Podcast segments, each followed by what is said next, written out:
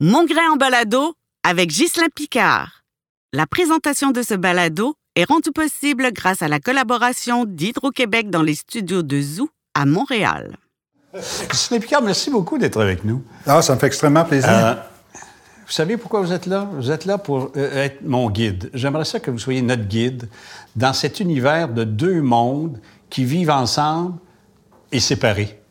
Nous autres, on se plaît à dire qu'il y a le Québec et le rock, le rest of Canada, Ouais. euh, comme deux solitudes. Ouais. Est-ce que c'est une réalité amérindienne aussi? Est-ce que c'est une, une- une- Amérindien, voyez-vous, je me suis mêlé, là. C'est pas bon, ça. C'est pas bon, non? autochtone. ouais, dire, c'est ça, ouais. Première Nation. Est-ce qu'il y a ces deux solitudes-là? L'Autochtone de l'Ouest canadien puis l'Autochtone de l'Est canadien. Est-ce que... Est-ce qu'il y a une Ben, division? là-dedans? La, la réalité linguistique, si on parle uniquement les langues des colonisateurs, l'anglais ou le français, euh, pourrait sans doute euh, contribuer à, présenter un peu cette, cette image-là. Euh, mais ça, c'est vite oublié, c'est vite mis de côté parce que c'est pas, c'est pas nous. Euh, mais au, au niveau des similitudes territoriales, linguistiques, culturelles, euh, écoutez, j'entends le cri de, de l'Alberta, puis je suis capable de faire la différence, saisir quelques mots et éventuellement peut-être de comprendre l'intention d'une phrase, ce qu'elle veut exprimer. Donc, il faut être extrêmement attentif parce que euh, au niveau linguistique, là, c'est euh, euh, à travers les, les familles qui existent au Québec, c'est-à-dire les nations plutôt, euh, 10 nations au Québec, il y a au moins huit nations qui ont à peu près la même racine linguistique. avec des dialectes extrêmement différents. là.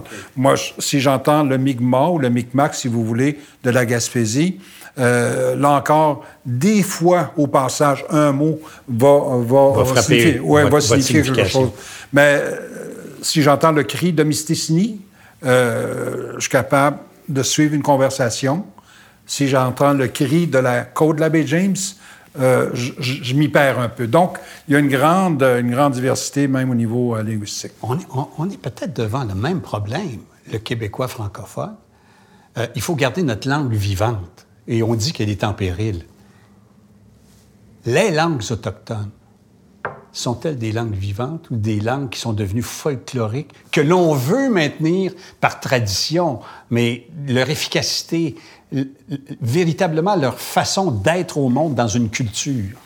Bien, euh, je, vais, je vais commencer, M. Mongrain, avec une, certaine ironie, euh, parce que euh, je ne serais même pas supposé être ici, vous parler aujourd'hui, si, euh, si les, les- les politiques euh, euh, d'il y a un siècle, un siècle et demi, qui visaient à éradiquer nos cultures, n'avaient pas si euh, avaient pas si terriblement échoué. Euh, donc, il y a une certaine résilience euh, avec le résultat qu'on a aujourd'hui. Les langues, et, et par ailleurs, au Québec, il y a une langue qui est la langue atikamekw qui se situe parmi... Ben, euh, c'est la langue qui est le plus parlée Parlée. au pays, c'est-à-dire où il y a le plus grand nombre de locuteurs. Et, mais c'est pas le cas partout. Il y a des, des, euh, des langues sur la côte ouest, par exemple, où les locuteurs se comptent sur euh, les doigts d'une seule main. Ça se perd. c'est Ça se mourant. perd. Mais ce que je trouve extrêmement encourageant, c'est le fait que, alors qu'on disait il y a 20 ans que la langue Huron-Wendat, euh, je dis, on n'en parle plus, Abenaki, la même chose, il y a des personnes aujourd'hui qui sont capables de construire deux, trois, quatre phrases et même euh, parler, lire un texte. Ça, c'est- le dynamisme de l'engagement politique de la jeunesse. Notamment, oui, beaucoup. Je pense. beaucoup. Oui, oui. C'est beaucoup ça. C'est beaucoup au niveau de l'affirmation identitaire, culturelle, ainsi de suite. Et, Il y a un éveil. les- un, un éveil, très, très certainement, oui. oui Comment oui. ça se fait que vous vous appelez Picard, vous? Ben, Picard, c'est pas un nom autochtone. Non, ben c'est ça, c'est l'héritage de la colonisation, des missionnaires hein, qui. euh, C'est quoi votre vrai nom? euh, moi, j'en ai pas de nom. Il y a, il y a des nations qui ont, euh, qui ont, qui ont tellement, qui ont laissé tellement de choses derrière elles que euh, ça ont prendrait abandonné re- même ça. oui, oui, un retour possible euh, et, et quelque chose qui est en train de reprendre forme, comme vous le dites, avec euh, cette Si j'avais un nom de reconnaissance. allemande, j'aurais cru que mon père était allemand d'origine, de souche, a immigré ici. Alors vous, c'est pas une mère autochtone avec un père français ou francophone? Euh, non. Euh, ma, ma particularité, particularité, à moi, c'est que euh, y a un côté de ma famille qui est Innu, Ouais. d'une communauté sur la côte nord, et du côté paternel, mon grand-père paternel, originaire de Wendake, Huron, Huron-Wendat. Et euh, c'est ce qu'on voit de plus en plus aujourd'hui, alors que moi, bon, j'ai quand même quelques années derrière moi, mais le phénomène est beaucoup plus, euh, beaucoup plus présent aujourd'hui, beaucoup plus... euh, c'est moins rare qu'on... Alors, vous êtes un véritable autochtone, mais vous vous appelez Picard parce qu'un jour, on a effacé culturellement ce que vous étiez pour euh, un curé vous appelle Picard. Bien, au, au même titre qu'on nous a euh, donné à, à toutes et tous euh, un, un numéro, hein, selon, selon la législation, oui. oui, oui. Parlez-moi de la loi des Indiens. Qu'est-ce que c'est, ça, la loi des Indiens? Ben, ça a été, euh, ça a été un élément d'une politique plus large qui consistait vraiment, euh, comme je le disais plus tôt, à éradiquer nos cultures, euh, à, les, à les vraiment référer à l'oubli et euh, complètement ma- marginaliser nos peuples et en faire des sujets, comme on l'a souvent décrit, de la reine, euh, des mineurs essentiellement, alors c'est le langage le plus courant. Pourtant, vous n'avez pas été conquis. C'est pas une conquête qu'il y a eu ici, c'est un envahissement. On, on vous a repoussé. Comme, comme il n'y a pas eu de découverte. Euh, Il n'y a pas eu de découverte de ce pays. Ils sont C'est- chez vous. C'est des doctrines qui font partie de la, la conscience, je dirais, populaire, qui est issue d'une éducation qui remonte euh, aux, aux années, aux 150 dernières années, qui, qui visait essentiellement euh, les cultures autochtones. On n'en parlera plus, sauf lorsqu'il sera temps d'y référer dans les euh, livres d'histoire. Le Québec a vécu sous le monopole de la vérité du clergé et de l'Église. C'est eux autres qui menaient tout. Oui, oui. Euh, D'un village, euh, c'est eux autres qui menaient. Euh, on ne savait pas lire, on était illettrés. Il y avait un docteur, un notaire, puis un curé. Puis ils contrôlaient l'ensemble de notre vie sociale, j'allais dire même économique. Ils ont essayé de prendre ce modèle-là puis de vous l'imposer à vous. Est-ce que c'est ça qui est arrivé? Ben, le, pouvoir du, du dominant, disons. Ben, euh, la question devrait sans doute être beaucoup plus euh, euh, est-ce que le clergé a été complice de l'idéologie politique ou est-ce que la politique a été complice de l'idéologie Il y a eu une belle complicité, en tout cas. La, la complicité est claire. Et, et- et pour moi, ben, c'était une façon. Je veux dire, on, l'a vu dans tous les pays euh, colonisés. Hein? On passe toujours par euh, euh, l'influence. Euh, on profite de, de ce qu'on pourrait appeler la, euh, la, la vulnérabilité de, de, de, cultures dites sauvages. Et euh, on, on- prend ces moyens-là pour les éduquer et, et- et finalement aller de façon un peu détournée, là, aller chercher finalement ce qui compte le plus pour elles, euh, l'identité, la culture, le territoire. J'ai participé il y a plusieurs années à un, un colloque qui portait sur le racisme et une femme représentant la communauté noire s'est levée, puis elle s'est euh, reconnue dans ce qu'on lorsqu'on parlait lorsqu'on parlait du racisme pour les- nos communautés, et elle disait, ben, on a vécu la même chose. Elle dit, le missionnaire s'est avancé vers nous, nous a demandé de fermer les yeux en tenant sa Bible. On a fermé les yeux, puis elle disait, ben, lorsqu'on a ouvert les yeux, ben, c'est nous qui avions la Bible, puis eux avaient le territoire. Ça a été, ça a été aussi, euh, ça a été aussi mesquin que ça. Euh, mais ça, ça a été euh, extrêmement bien planifié. là. Mais nous, on n'a pas appris ça. Non, euh, On a, vous, vous l'avez subi, puis nous, on ne l'a pas appris. Ben, pire que ça, M. Mongrain, on a appris la même chose que vous.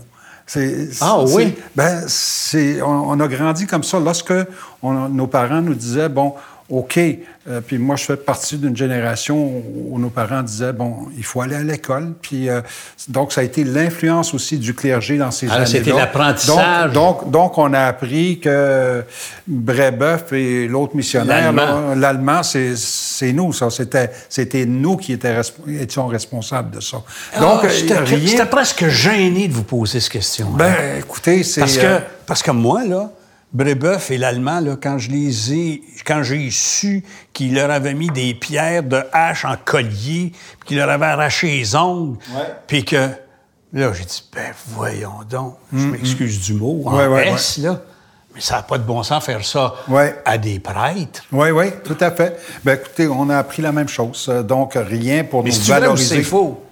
Non, c'est faux, c'est faux parce que nous, on était des sociétés quand même organisées. Dans les nations sédentaires étaient sans doute avaient des structures de gouvernance qui étaient beaucoup plus propres à leur style de vie, leur mode de vie. Les nations plus nomades aussi avec avaient leur type de gouvernance, mais qui étaient aussi liées euh, au cycle saisonnier, le fait que, bon, pendant l'automne, l'hiver, on- on, revenait vers, euh, vers les territoires, l'intérieur des terres, et l'été, bien, c'est- souvent, c'était autour, autour des cours d'eau. C'est ceux qui gagnent qui écrivent l'histoire. hein? C'est toujours comme ça.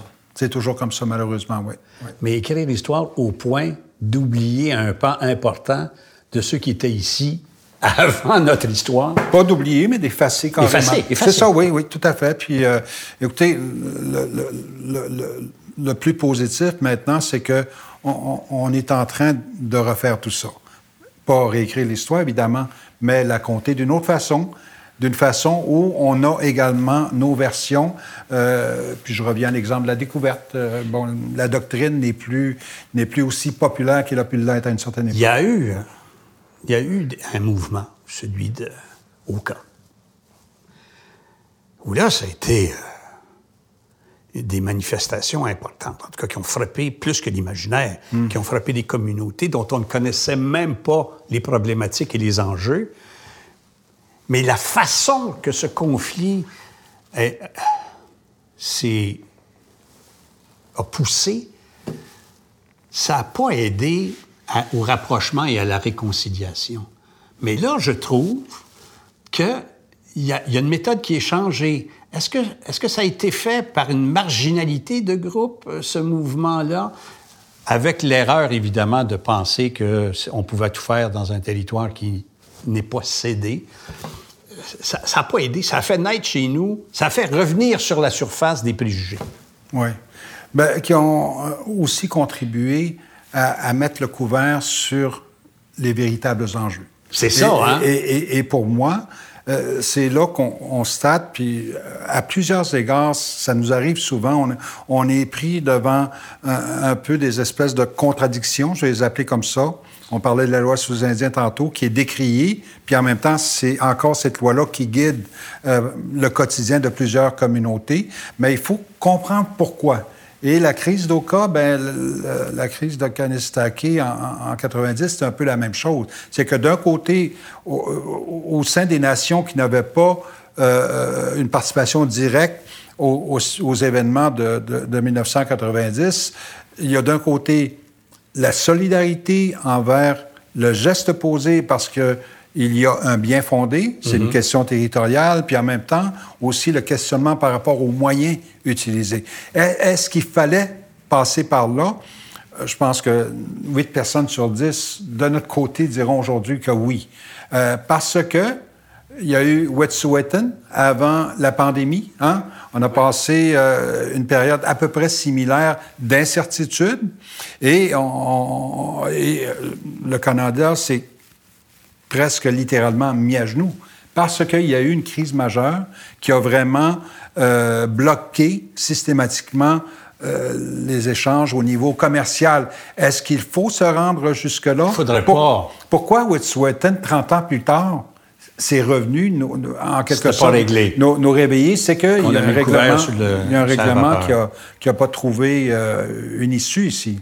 Le problème que moi j'ai avec ça, c'est que j'ai peur que nous, que nous portions la culpabilité des ancêtres ou des, de, de ceux qui sont passés, alors que vous, vous réclamez de vos ancêtres pour des valeurs. Moi, je porte la culpabilité de ce qu'ils peuvent avoir fait. Vous comprenez la différence qu'il y a entre Ouais. nous? Vous, vous voulez ramener les valeurs ancestrales qui sont les vôtres et vos racines, et moi, je porte la culpabilité de ce que nos ancêtres auront pu faire. En tout cas, j'ai peur qu'on soit jugé comme ça. Ah, ben, vous autres, les Blancs, on sait bien. Ben, C'est systémique. Oui, oui, je comprends, mais d'un côté, il y a, il y a cette relation-là en- entre nous, ben, entre nous deux, hein, Oui. où je vous écoute. Euh, Vous avez des questions, je tâche d'y répondre, Oui, je, fais, je fais mon, mon pédagogue. Mais d'un autre côté, il y a la réalité aussi euh, de- sociétale et, et même politique.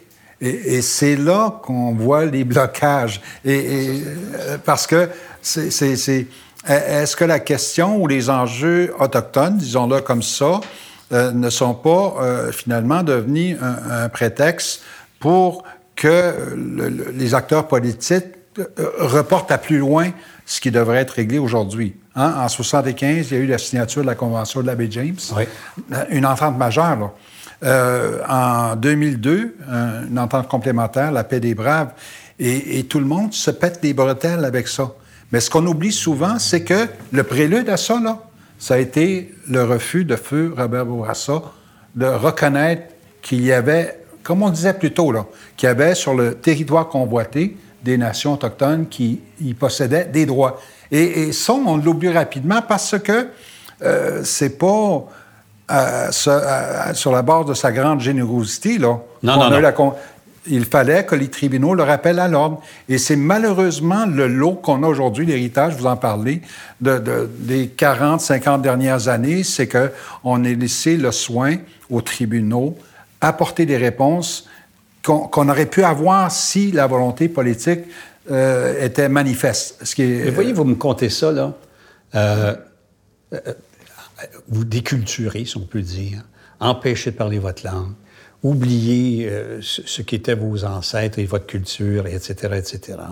Après ça, on passe à une autre étape qui est celle de dire, bon, ben, on va maintenant vous catholiciser, vous christianiser. Alors, on, on joue dans votre culture, on joue dans votre âme, dans votre croyance, dans votre foi, parce que vous êtes proche de la nature. En fait, vous êtes des environnementalistes, les Autochtones. Ben, tout à fait. Euh, écoutez, je, je les ai encore ce matin. L'environnement, vous, là, là, c'est Euh, c'est votre vie. L'Hydro-Québec convoite d'autres projets hy- hydroélectriques euh, euh, comme étant une possibilité. Donc, et ça, ça réveille beaucoup les jeunes générations. On parlait des jeunes un peu plus tôt, puis ça, ça contribue à les mobiliser. Et, et pour nous, je, je- on ouvrait une exposition importante qui porte sur les, les savoirs du passé, les, les traumas euh, contemporains, pour, et euh, finalement, toute cette question de résilience, c'est au musée McCord, là, c'est c'est- ces voix autochtones. Et euh, pour moi, c'est important, de, au tout début de l'exposition, on parle justement de cette, ce que j'appellerais j'appellerais peut-être le côté holistique. On en parle souvent, c'est autochtone, c'est un tout. Oui. Euh, c'est pas euh, l'autochtone se dissocie pas de- du soleil, de la lune, de son environnement et ça constitue tout. L'environnement est aussi dépendant de nous, comme nous on en dépend. Et c'est ça qui malheureusement est pas souvent euh, compris. Ben, c'est parce qu'on a tellement segmenté, nous autres, dans l'organisation politique, économique et sociale des choses, c'est que là, on dirait que l'environnement devient euh, impossible si- pour l'économie. Mais l'économie, ah ben, alors qu'il peut y avoir une économie écologique Équilibre. et, et- et équilibrée. Oui, oui, équilibre, c'est ça. Alors, c'est ça aussi qui est peut-être. Là, vous parliez de Bourassa, après ça, la paix des Braves, c'est Landry. Euh, mais là, on est dans le racisme systémique. Oui. En tout cas, euh, vous, vous dites ça. Notre premier ministre ne dit pas ça. Oui. Qu'est-ce que vous faites avec ça? Bien, écoutez, nous, euh, contents de constater qu'on n'est pas les seuls à le dire. Euh, si l'Ordre des infirmiers, infirmiers, infirmières du Québec euh, a réussi à se rendre jusque-là, pour moi, ça veut quand même dire quelque chose. C'est exactement les personnes qui sont au front et qui le constatent aujourd'hui. Hein? On recule de, à peine il y a quelques mois. Là. Ah oui. il y a eu cette position-là. Donc, euh, pour moi, on, on continue à maintenir euh, euh, cette position-là euh, parce que pour nous, c'est important d'appeler les choses comme, comme elles sont et surtout comme des gens qui en sont victimes le vivent. Et c'est ça important parce que comment, comment peut-on euh, se- se- finalement se, conforter euh, à dire qu'il y a euh, une centaine d'élus dans un salon comme l'Assemblée nationale qui définissent une situation alors qu'ils ne la vivent pas. Ou veulent, ou veulent pas la voir. Ou ne veulent pas l'avoir. Mais J'ai l'impression qu'on n'a pas, on n'a pas besoin de le vivre pour le comprendre, à mon sens. Ben- Mais on le comprend dans notre chair quand on en est victime. Ben, moi, je trouve l'argument tellement, euh, tellement faible lorsqu'on dit euh, que, que, le racisme systémique, c'est ça, c'est la situation des Noirs aussi des États-Unis. Pourquoi ce serait uniquement ça? Parce qu'on veut pas voir ce qu'on a ici. Ben, exactement. Donc, je pense, on a vu des événements encore très, très tristes, là il y a quelques jours à peine à Repentigny, puis c'est ça qui est relevé comme constant. Vous, là, vous êtes depuis 29 ans président de l'association. Comment ça s'appelle? Chef de l'Assemblée des Premières Nations, Québec-Labrador. Bon, vous autres, c'est des chefs, pas des présidents. Oui, oui, oui. C'est quoi la différence entre un chef et un président? Ben, en fait, président, c'est beaucoup associé à une structure un chef corporative. De, de nation autochtone. C'est beaucoup associé à une structure corporative, mais, mais, mais pour nous, c'est, on essaie de se rapprocher des chefs. Et en passant, je ne suis pas un chef des chefs. Bon. Euh, ça, c'est important ben aussi non, ben de, c'est de, ça, de là, préciser. euh, Moi, je, j'ai de la misère avec l'organigramme. Oui, oui, je, je coordonne un peu l'activité euh, d'une quarantaine de chefs. Euh, c'est un peu à l'image de ce qu'on voit au, à New York, aux Nations Unies, là, où euh, le secrétaire général, euh, je veux dire, est guidé par les résolutions qui sont votées par l'Assemblée générale. Je comprends Oui. mieux, parce que je Oui, oui. Pensais que vous étiez le chef suprême Non. des chefs des différentes nations Non. regroupées au Québec. Non, non, il n'y a pas. Vous n'êtes pas le chef des- vous pas le pape des Autochtones, non, non, non, non, il n'y a pas. euh, Il y a, pas de hiérarchie qui, qui se rend jusque-là. parlant de pape, euh, euh, je, veux, je veux parler, on a parlé un peu tantôt du clergé et de l'Église. Nous, là, c'est curieux, on été davantage touchés par les événements de l'Ouest canadien avec les sépultures anonymes, euh, par peut-être des sépultures. Y en a-tu au Québec? C'est ce qu'on dit, oui. Il y a, il y a plusieurs qui sont Vous ne le savez pas, ou si c'est ce qu'on leur dit, ou si vous n'êtes pas sûr, vous Ben, ben, attendez en d'avoir fait, des preuves? Encore une fois, il y a le positionnement, le positionnement politique. Il y a euh, les- la version des survivants qui disent qu'il y en a. Donc, euh, nous, on a tendance à croire qu'il y en aurait. Oui, oui, oui, oui, oui. OK. Alors donc, nous, là, c'est sûr que de voir quelques mille sépultures anonymes d'enfants qui partent de chez eux, enlevés à leurs parents, mis là pour être vraiment embrigadés, euh, excusez l'expression, mais un lavage de cerveau, j'allais dire, pour enlever leur culture, enlever ce qu'ils sont, enlever leurs liens familiaux, tout enlever leurs racines. C'est clair que ça nous a touchés. Mais c'était connu, c'était su. Comment ça se fait que là, on allume? C'est parce qu'on a trouvé des sépultures. Il faut que les morts parlent plus que ceux qui vivent? Ben, euh, je dirais que c'est une différence entre la vérité sue et la vérité vue. Et, et- et on arrive à la deuxième étape. là.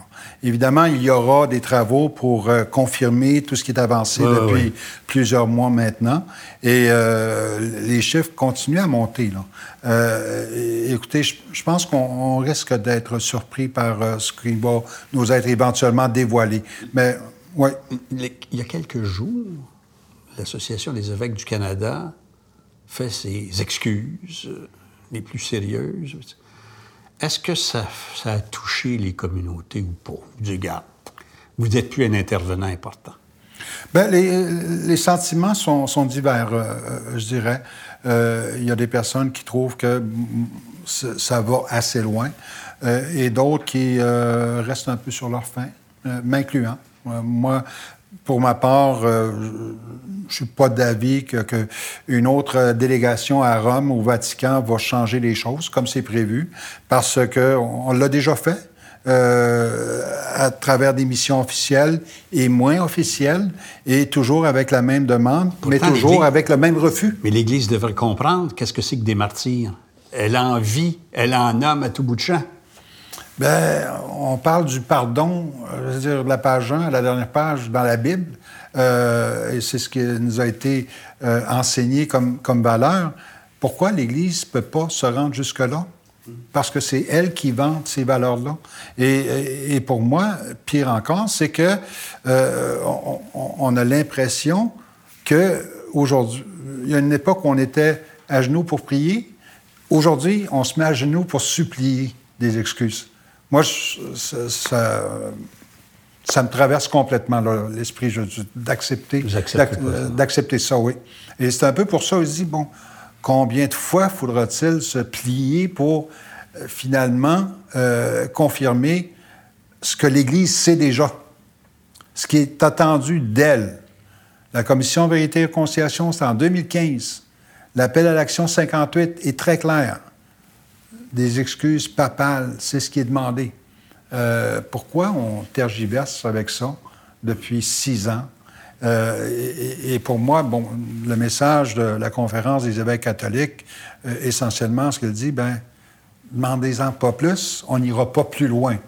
C'est un peu. Ce Vous pensez que ben, entre les lignes, c'est ce qu'on lit? Ben, c'est ce que vous comprenez. Ben, c'est ce que je comprends, moi. Quand, quand je regarde ça, euh, euh, écoutez, des, scandales comme ça, là, euh, il y en a eu partout. Puis l'Église a toujours réussi, finalement, à payer le silence, à acheter le silence.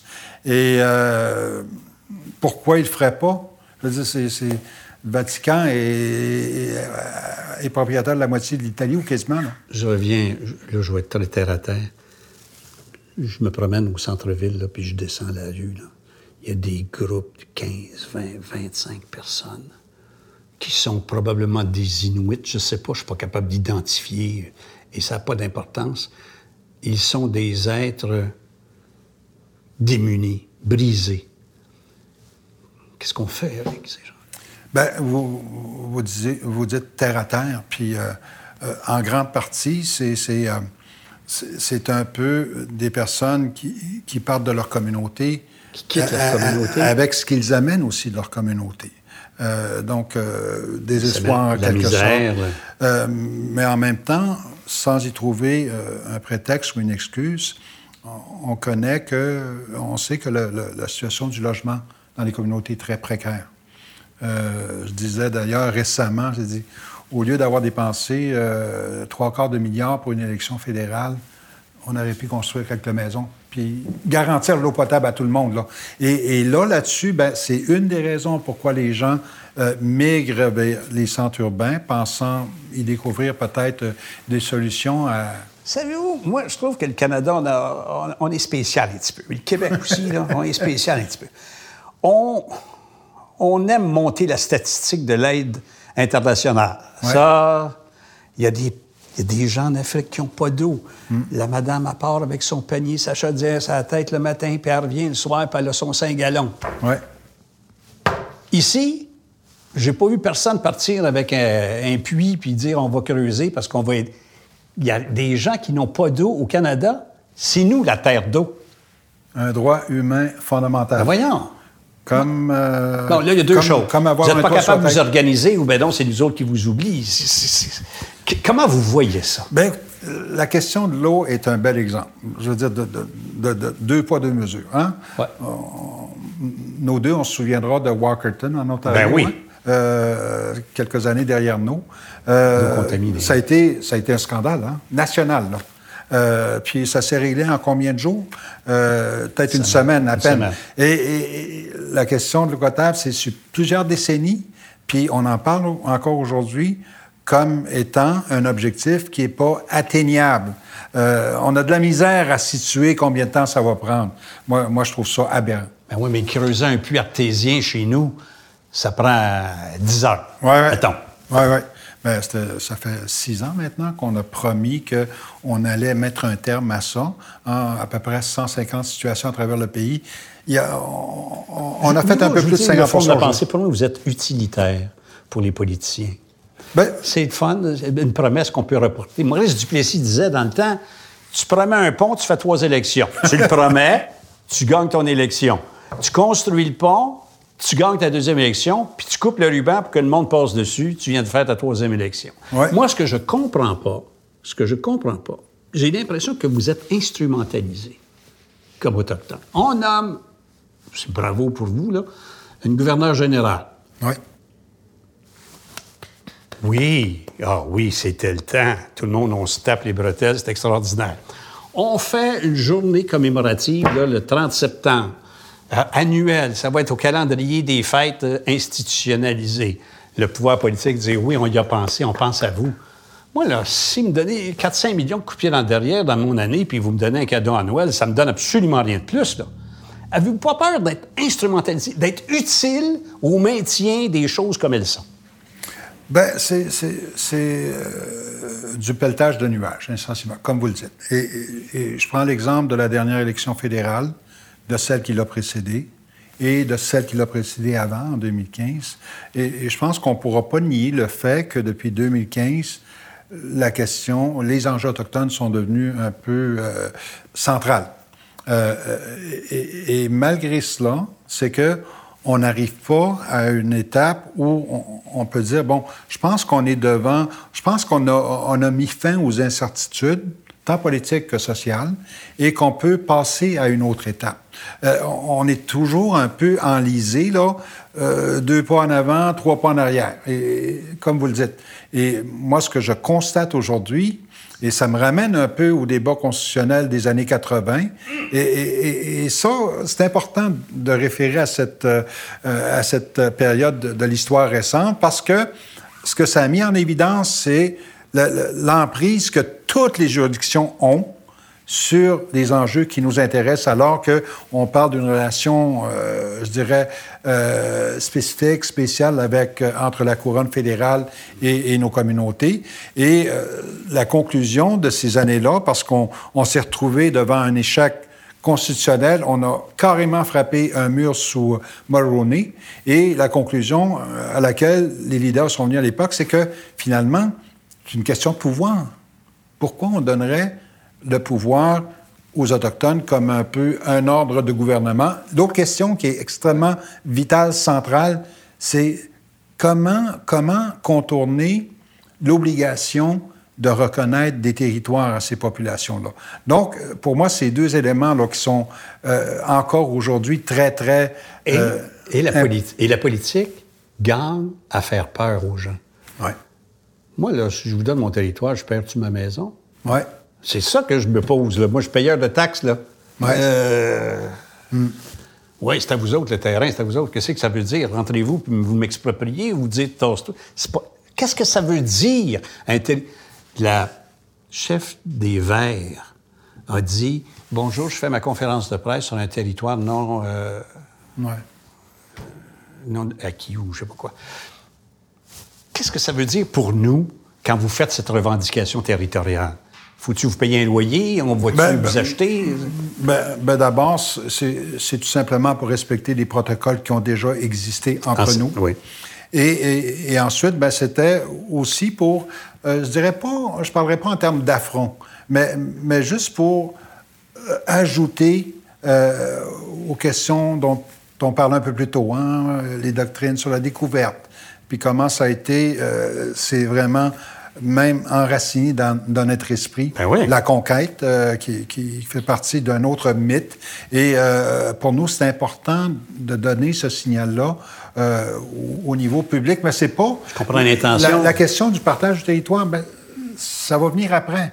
Parce que de toute évidence, les, ententes signées en, en 70 avec certaines nations au Québec euh, pourrait aussi impliquer d'autres nations au Québec parce que le titre est le même.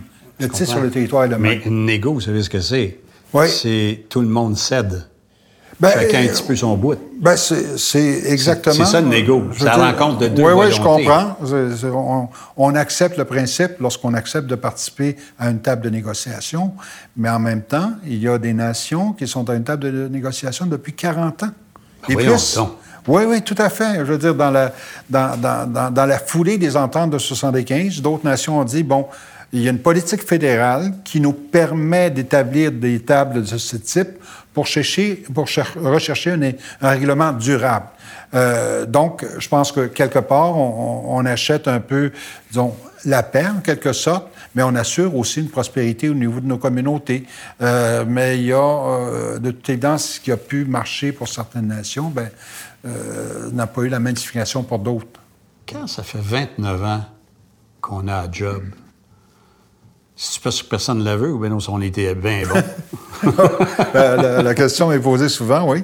Euh, ben écoutez, c'est, c'est, euh, c'est, c'est, un job qui a son lot de, de, frustration, mais un job quand même qui a son lot d'optimisme aujourd'hui. On parlait des jeunes un peu plus tôt, puis euh, euh, je pense que le, vent est en train de tourner. Euh, encore une fois, autre chose qu'on ne pourra pas nier, c'est que les enjeux autochtones occupent la place publique malgré certaines situations, 90, plus récemment avec euh, Wet'suwet'en. les enjeux autochtones occupent une place publique importante. Dans, dans l'espace public plutôt importante. Et, je pense qu'on est à la veille de, de lendemain un peu plus positif, un peu plus optimiste. Parce que, honnêtement, pour les politiciens, ça doit être comme une roche d'un soulier. Là, Eux autres, ils font leur plan, ils ont leur démarche, s'en vont par là. Mais, maudite question autochtone. Ben, écoutez, euh, euh, je faisais... C'est drôle parce que je disais la même chose à moi-même ce matin. Je disais, euh, les politiciens, c'est pas un caillou dans le soulier, c'est une, une grosse roche. Et c'est ça qu'on constate aujourd'hui. et, et, ce que je trouve encore plus je dirais, euh, frustrant, c'est le fait qu'on ne prend pas la peine de bien comprendre euh, l'étendue de ces dossiers-là, la signification des enjeux. Ça nous est pas expliqué. Non, non, tout à fait, oui, tout à fait. Vous avez raison. Ça, là. On, passe une heure, une heure et cinq ensemble pour comprendre. Parce que moi, là, euh, élevé à l'école avec les puis jouer aux Indiens et aux cowboys dans Ruelle, puis Hollywood m'a montré ce que c'était qu'un Autochtone. C'est pas le Canada qui m'a montré ça, là. Tout à fait. Alors, j'ai une image hollywoodienne, cinématographique, fantasmagorique de ça. Mm. Et là, wow, il y en a ici. Vous avez une méchante job de marketing à faire. Oui. Hein, honnêtement. Mais malgré tout ça, M. Mongrain, euh, il y a quand même 9 Québécois sur 10 aujourd'hui qui trouvent que euh, les Premières Nations sont injustement traitées. J'en suis convaincu. Oui. J'en suis convaincu. Ouais. J'en suis convaincu parce que c'est pas nous, ça, dans le fond. Mm-hmm. Tu sais, euh, vous avez des valeurs, nous en avons, et on vibre peut-être aux mêmes craintes. Vous, de façon, c'est plus proche du précipice, là, la, perte de ce que vous êtes. Nous, on regarde, on est noyé dans une terre anglophone, américanisée de plus en plus. Euh, on parle français, mais on dirait qu'il faut mettre trois, quatre mots anglais là-dedans pour avoir les cool. Euh, donc, tu dis, est-ce que je suis en train de perdre ce que mes parents ont bâti? C'est un peu comme le, féminisme. Euh, sais, je regarde, puis on, parle moins maintenant de tout ça. Tout ce qu'on veut, c'est la parité. La parité. Mm. Mais c'est quoi la parité? Mm-hmm. C'est le résultat d'une reconnaissance des autres, mm-hmm. de l'autre sexe, admettons, etc., ou de d'autres peuples, de d'autres nations. Ben, c'est aussi la reconnaissance d'une injustice. C'est aussi beaucoup ça. Et c'est la même chose euh, qui s'applique euh, à nous. Et si, euh, c'est pour ça qu'on, de plus en plus, on va beaucoup insister sur la nécessité que les enjeux autochtones, pour qu'on on, y trouve une solution durable, doivent aller au-delà de la partisanerie politique. Parce qu'à ce moment-là, ça devient trop facile. Hein? Ça devient trop facile de dire, moi je fais ci, les autres font pas ça. Fait que c'est devenu presque un jeu. Et euh, on peut pas parler des enjeux autochtones de la même façon qu'on parle du chômage en Terre-Neuve, euh, de la façon qu'on parle du saumon de Pacifique. manque d'emploi. Ah, c'est ça, exactement. Et il faut vraiment qu'il y ait, euh, je dirais, un focus important sur les enjeux autochtones, leur complexité, mais surtout ce qu'il faut pour dénouer un peu euh, une impasse qui s'étend sur plusieurs décennies. Et c'est ça qu'on recherche nous autres aussi. On veut, on veut une paix qui soit durable, euh, une paix là, dans le sens de meilleure cohabitation de nos forces politiques, mais aussi euh, de ce qu'on représente. Il y a un nouvel intervenant au Québec, là. Pardon? Il y a un nouvel intervenant là, pour le, au ministère là, pour les Affaires autochtones chez nous, Yann Lafrenière. Lafrenière. Oui. oui. Un ancien policier, vous allez me dire? non, ben en fait, non, euh, le ministre et moi, on se parle depuis qu'il est arrivé euh, euh, comme ministre, ça fait déjà presque un an maintenant. on, a convenu, on a convenu de se parler régulièrement. On le fait pas systématiquement chaque semaine, mais presque. Et on, se dit les choses de façon transparente et franche. Moi, c'est ce que j'ai euh, c'est ce que j'ai partagé avec le ministre à l'époque. J'ai dit, il va falloir qu'on se dise les vraies choses si on veut progresser. Et je constate aujourd'hui, euh, et j'enlève rien à la personne. Faites-moi pas de politique. non, non, non, non, j'enlève rien à la personne. Euh, moi, j'ai toujours été très franc avec le ministre et je dois constater presque un an plus tard qu'on qu'on progresse, mais trop lentement. Euh, on, sait très bien, je veux dire, vous me dites de ne pas faire de politique, mais je regarde quand même ce qui se passe autour de moi. On est devant une échéance électorale, moins d'un an, hein, ou à peu près un an avant les prochaines élections. Puis, euh, évidemment, j'ai mes craintes qu'on soit encore une fois instrumentalisé, euh, tempérer les esprits jusqu'au prochain vote, puis après ça, on passera à autre chose. Mais ceci dit... Acceptez-vous que ça soit votre vie, ça? Non. Que ce soit euh, le cirque, on tourne en rond, ben, dernier ben, tour de ben, piste. je pense qu'on parle de legs. Moi, moi c'est clair que, euh, je veux dire, je ne veux pas être euh, optimiste à outrance. Je pense qu'il y, y, aura encore des choses à faire pour les générations qui nous suivent. Mais je parlais des conférences constitutionnelles un peu plus tôt. Lorsqu'on on a frappé un mur en, je pense que c'était 85, 84, 85, les leaders de l'époque disaient, bon, OK, vous n'avez pas voulu, là, il y a des jeunes qui s'en viennent là. Puis eux autres vont, être beaucoup moins euh, récalcitrants que nous, on, l'est, avec beaucoup moins de compromis. Euh, et, je pense que c'est en train d'arriver aujourd'hui. Mais d'une autre façon, euh, je constate une, révolution des mentalités chez les jeunes qui font que ne sont pas aussi hésitants à s'affirmer socialement, euh, au niveau identitaire, au niveau culturel, au niveau linguistique. En fait, vous avez été tellement secoué par le pouvoir du dominant que vous avez même perdu le spring à un moment donné pour vous battre. Le spring était tiré. Là, les jeunes, avec leur dynamisme, leur effervescence, vont prendre le bâton relais, vous pensez? Ah oui, oui, oui, oui, oui, oui. Euh, ils le font déjà. C'est pas, pas l'avenir, les jeunes, c'est, le présent.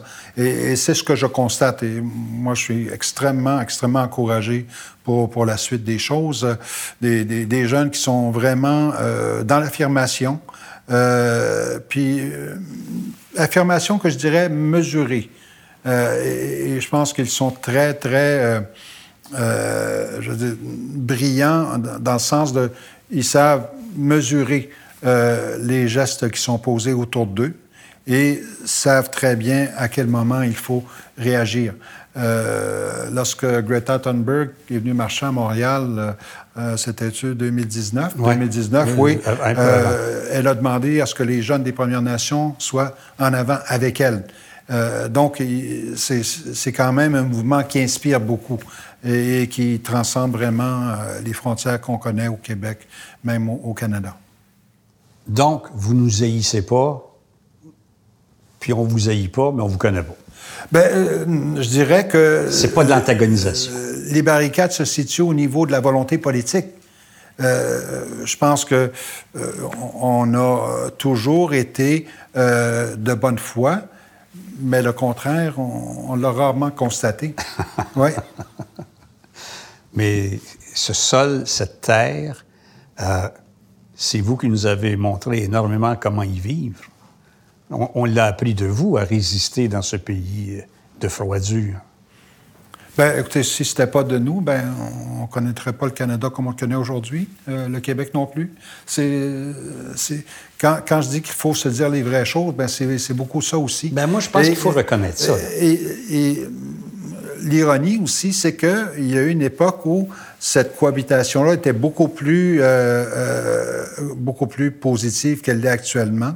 Euh, il n'était pas rare de voir des, des, des, non-autochtones autour de nous parler la langue que nous parlons. Ah ouais? Oui, oui, c'était les coureurs des bois, je veux dire, tout l'ère de commerce des fourrures, ainsi de suite. il y avait cette familiarité-là. nous autres, dans notre culture, euh, les sept carrés, les ceintures fléchées, puis les chemises carottées, et puis les chansons répondent, puis le violonneux qui zigne. On aime bien ça, là, mais c'est dépassé. Mm-hmm. C'est un souvenir, on se le rappelle par nostalgie. Votre folklore à vous, Il est encore vivant, me semble. Je le vois. Mais il est utilisé. À la fête du Canada, on a envoyé 4-5 là, devant la flamme du Parlement. C'est quoi ça? Est-ce qu'il y a une possibilité de. Tu sais, la tradition, ça vient du mot tradere. C'est en mouvement, ça avance. Ces traditions-là, plutôt que d'être utilisées euh, de façon folklorique, tout en respectant le passé, je le comprends, est-ce qu'elles pourraient servir à nous faire comprendre ce que ça veut dire? Parce que j'ai de la misère, je le vois toujours comme si c'était euh, une organisation de vos communautés pour manifester que vous existez, alors qu'il y a une autre façon de dire que je suis là. Il y en a qui sont médecins, il y en a qui sont des gens d'affaires. On, les voit moins, ces gens-là. Ils sont effacés. Mais quand c'est le temps, on sort ça. C'est comme notre parade de Saint-Jean-Baptiste. Bien, écoutez, il y a un mariage possible. Euh, je pense que ce qui est, ce qui est important chez nous, c'est maintenir nos pratiques euh, qu'on respecte. De façon qu'on respecte et qu'on la façon la plus authentique possible. Et je pense que c'est ce qu'on voit aujourd'hui. Et ce qu'il ne faut pas non plus oublier, c'est qu'on parlait de l'Église un peu plus tôt. C'est des pratiques qui ont longtemps été démonisées, là comme étant, ah, oui. euh, comme étant, ça c'est le diable, ça. Ça, ça a été le message. Ben, ça, ça a été le message des curés. Et, et c'est même ah, là, des pratiques qui étaient, euh, je ne me souviens pas de l'année, mais qui était euh, défendu avant 1950. Euh, donc, on, c'est, c'est Ça allait jusque-là. C'est, une, carrément une réappropriation de, de ce que nous avions. démoniaque. Ben, je pense que c'est important. Exactement. C'est important de dire que euh, pourquoi, pourquoi il y a autant d'attachement aujourd'hui, c'est que ça nous a longtemps été défendu. Ben là, je le comprends. Oui. Comprenez-vous que je le comprenne maintenant parce que je ne le comprenais pas, parce qu'on ne me l'a pas expliqué. Tout à fait, tout à fait. Et, et c'est là qu'on constate, euh, quand vous disiez tantôt, donc euh, vous nous haïssez pas, là. Et, lorsqu'on on vient dans un euh, il y, a, y, a, y, a, une hospitalité qui est inhérente à chaque nation, communauté, qui est l'hôte du power. Et, ça, c'est important aussi de bien le comprendre parce que on a toujours un peu cette espèce de réaction. Euh, ben, on est très spectateur à distance. Oui, oui, je suis pas sûr si je devrais y aller. C'est l'heure à faire eux Oui, oui, mais, mais, finalement, il y, a des... Puis c'est souvent, si c'est pas toujours le cas, expliqué à chaque power, bon, il y, a des pratiques qui sont un peu plus spirituelles et qui vont demander euh, peut-être euh, qu'il y ait moins d'observateurs, pas de photos, pas de caméras. Euh, puis il y a d'autres parties qui vont être un peu plus euh, signe de la compétition, parce que les powers, c'est aussi ça. Hein? Euh, femmes, hommes, mixtes. Des jeux. Oui, oui, c'est ça. Merci beaucoup, Julien Picard. Moins des choses. Merci bien. Oui, une bonne, une bonne, conversation. Merci. Dites-moi dites merci. Comment en... Ouais. Miigwech, plus facile, hein? Miigwech? Miigwech. C'est-tu une abréviation? Non, non, Miigwech, c'est, euh, du côté euh, algonquin, plusieurs autres nations d'ailleurs. Tsenishkamden, c'est, euh, c'est, euh, c'est Innu en particulier. Certaines autres nations crient aussi. Mais la signification de Tsenishkamden, parce que c'est pas des gestes auxquels nos nations sont habituées, puis c'est le docteur Stanley Volant qui l'explique très bien, c'est que pour te remercier, ben, je te donne, je te, je te donne une outarde. Une outarde. Oui, c'est une oui. Ouais, ah, c'est bien. C'est ça que tu avais dit, oui. C'est votre bitcoin à vous autres. C'est ça. oui, oui. Ouais, c'est à peu près ça, oui. Merci beaucoup, Ça fait plaisir. Merci. Ça fait plaisir.